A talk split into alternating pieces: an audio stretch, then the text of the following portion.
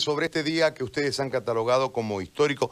No ha habido en ningún momento de la historia, ¿cuántos años tiene la Feria Barrio Lindo desde que era ahí en la Brasil este, hasta hoy? Y siempre fue miércoles y sábado y en algún momento, en época de fin de año principalmente, ¿no? Se habría dos semanas, tres semanas todos los días.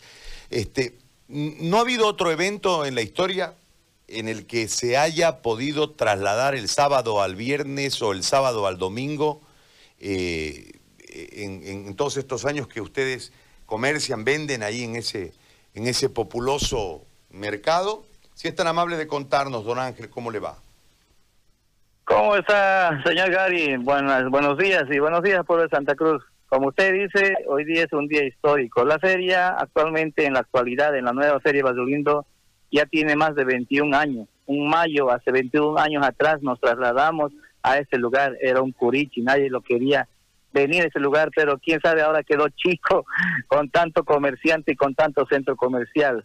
En la historia, primera vez que la feria se realiza en día viernes, claro, por esa situación de la salud, de la pandemia. Como usted decía, en Navidad salimos dos semanas para hacer todas las liquidaciones para toda la gente de Santa Cruz y alguna vez alguna feria mm, escolar o una feria de la, del Día de la Madre, pero son tres días, pero esta es primera vez en la historia de la feria que lo estamos haciendo en día bien.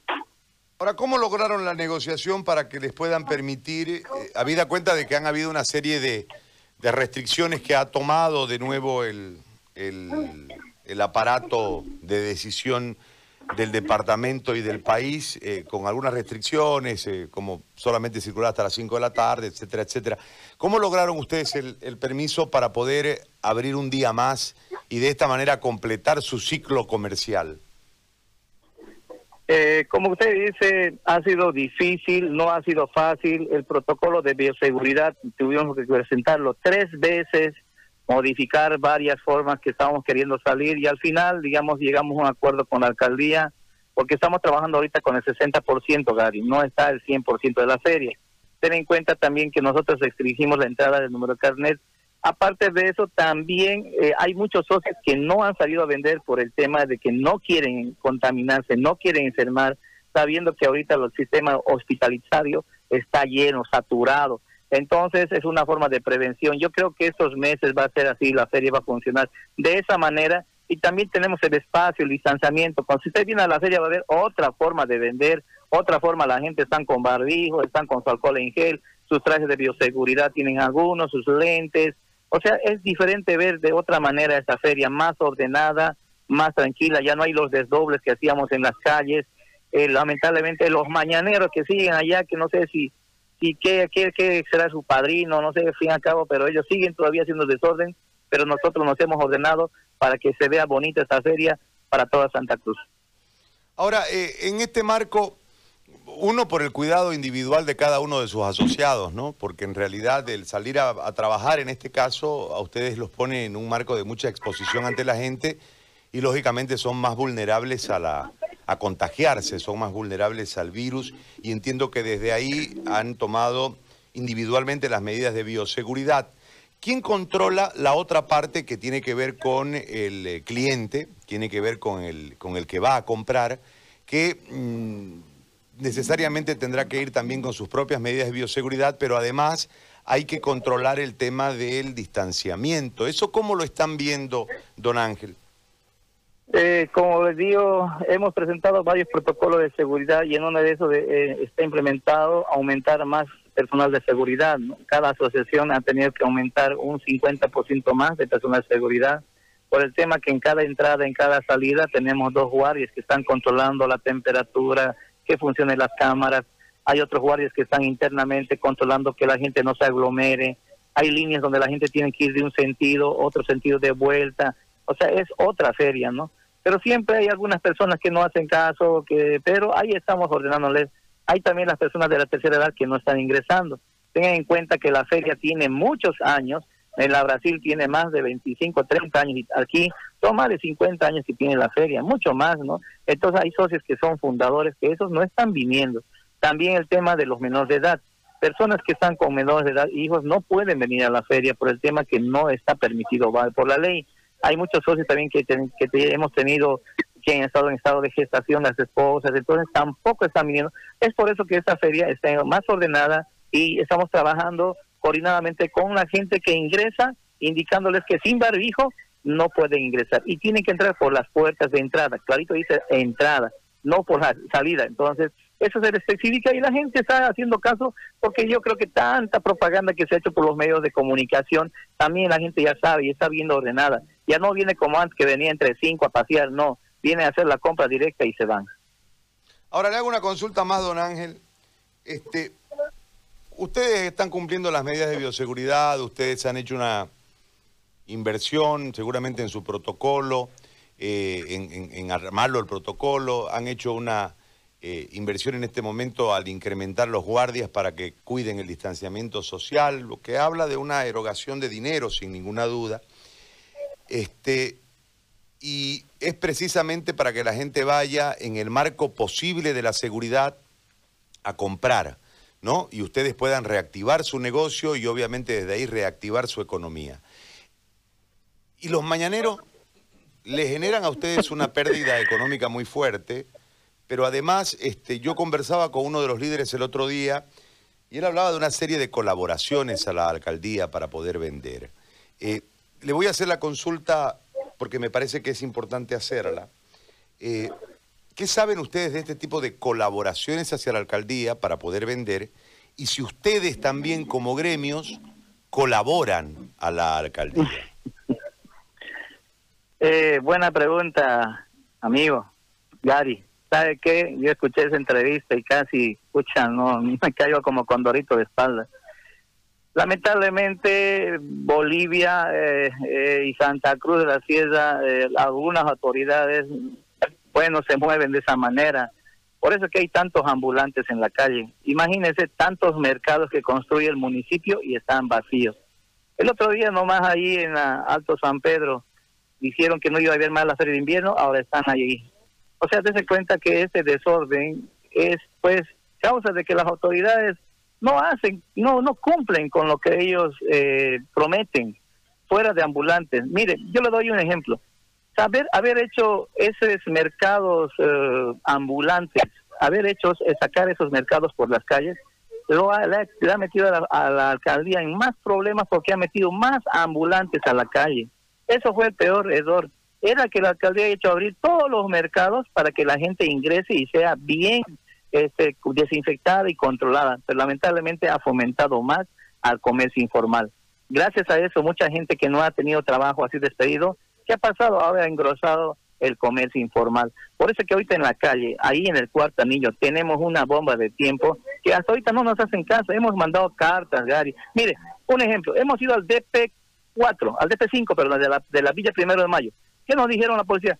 No nos corresponde, nos corresponde el cuarto anillo para el quinto para adentro. Váyanse al DP2, allá pidan permiso para que venga la grúa y la policía. Fuimos al DP2 y al DP3 a mandarles documentación. Así se pasan las pelotas a la policía de un lado a otro lado, pero son buenos para salir en la prensa y gritar grúas, trancas, controles, salen para la fotografía y después desaparecen. Y lamentablemente eh, el mercado informal se ha apoderado de Santa Cruz. Como usted dice, nosotros hemos hecho una inversión tan grande, los, los mismos presidentes, incluso otros han puesto de su bolsillo.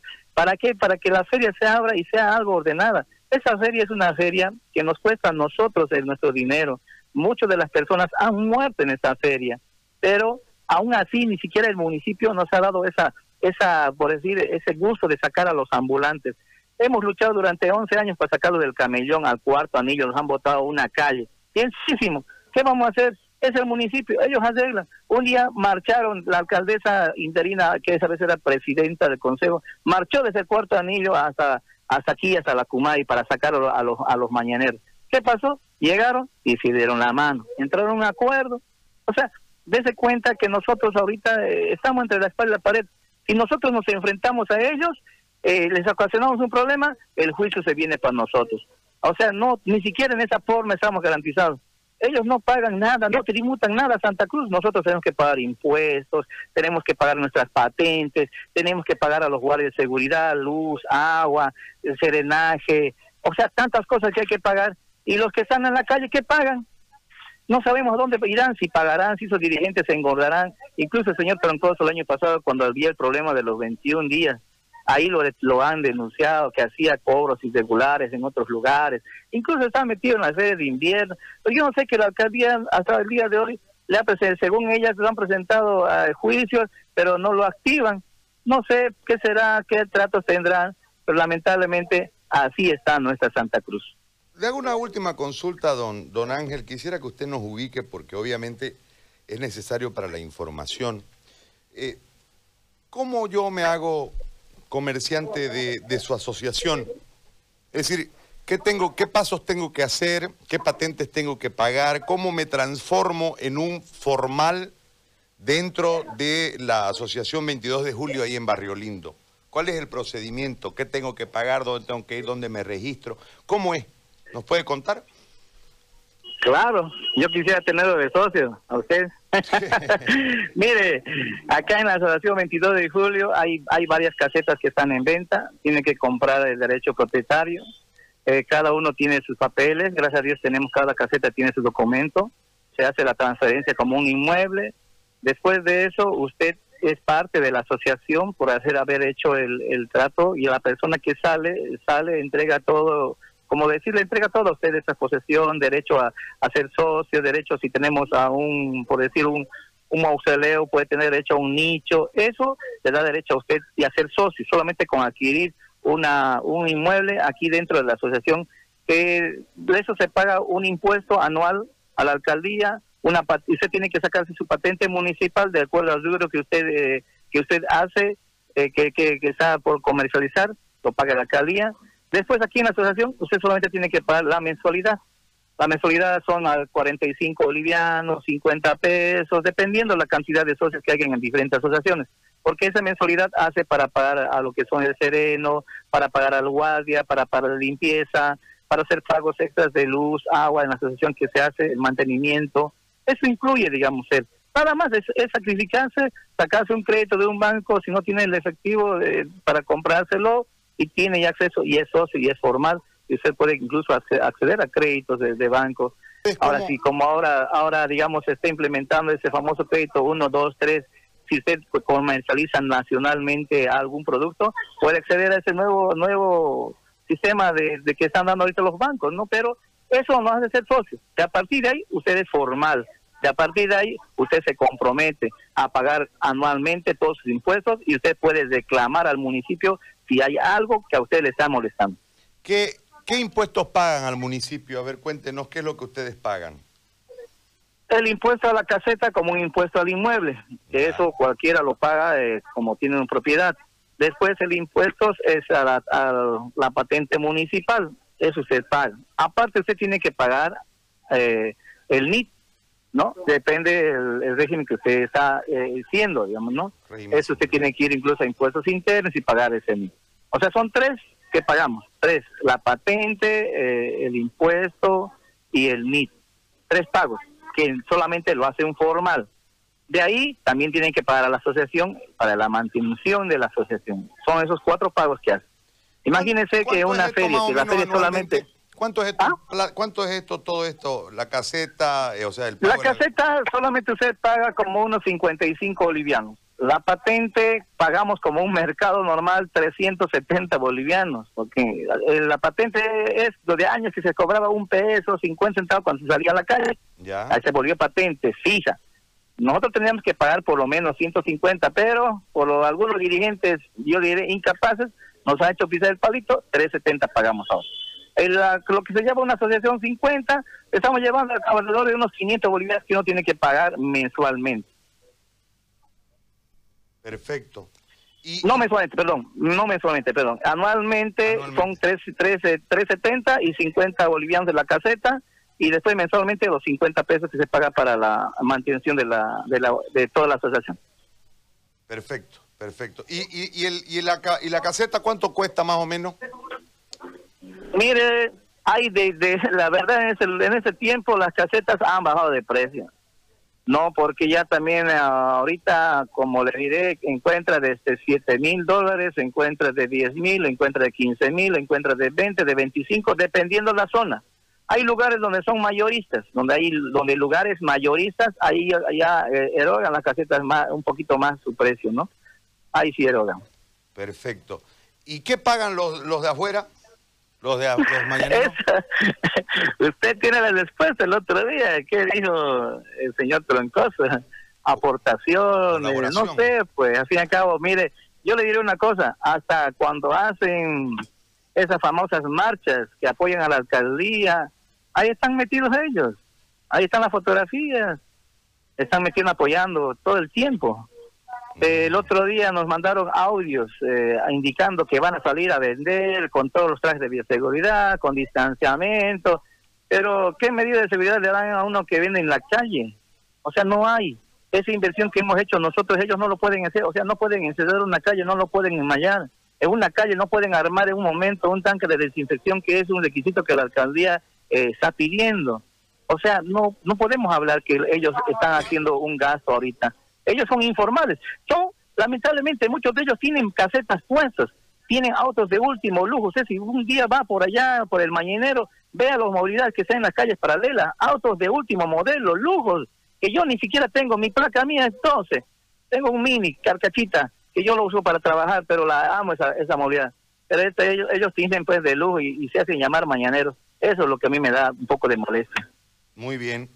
Don Ángel, le agradezco que le vaya bien en la venta hoy. Cuídese. Un abrazo. No, gracias, gracias. Esperando que un día sea mi socio. le agradezco muchísimo, muy amable. Gracias. Hasta luego, Gary. Hasta luego, Santa Cruz. Hasta luego.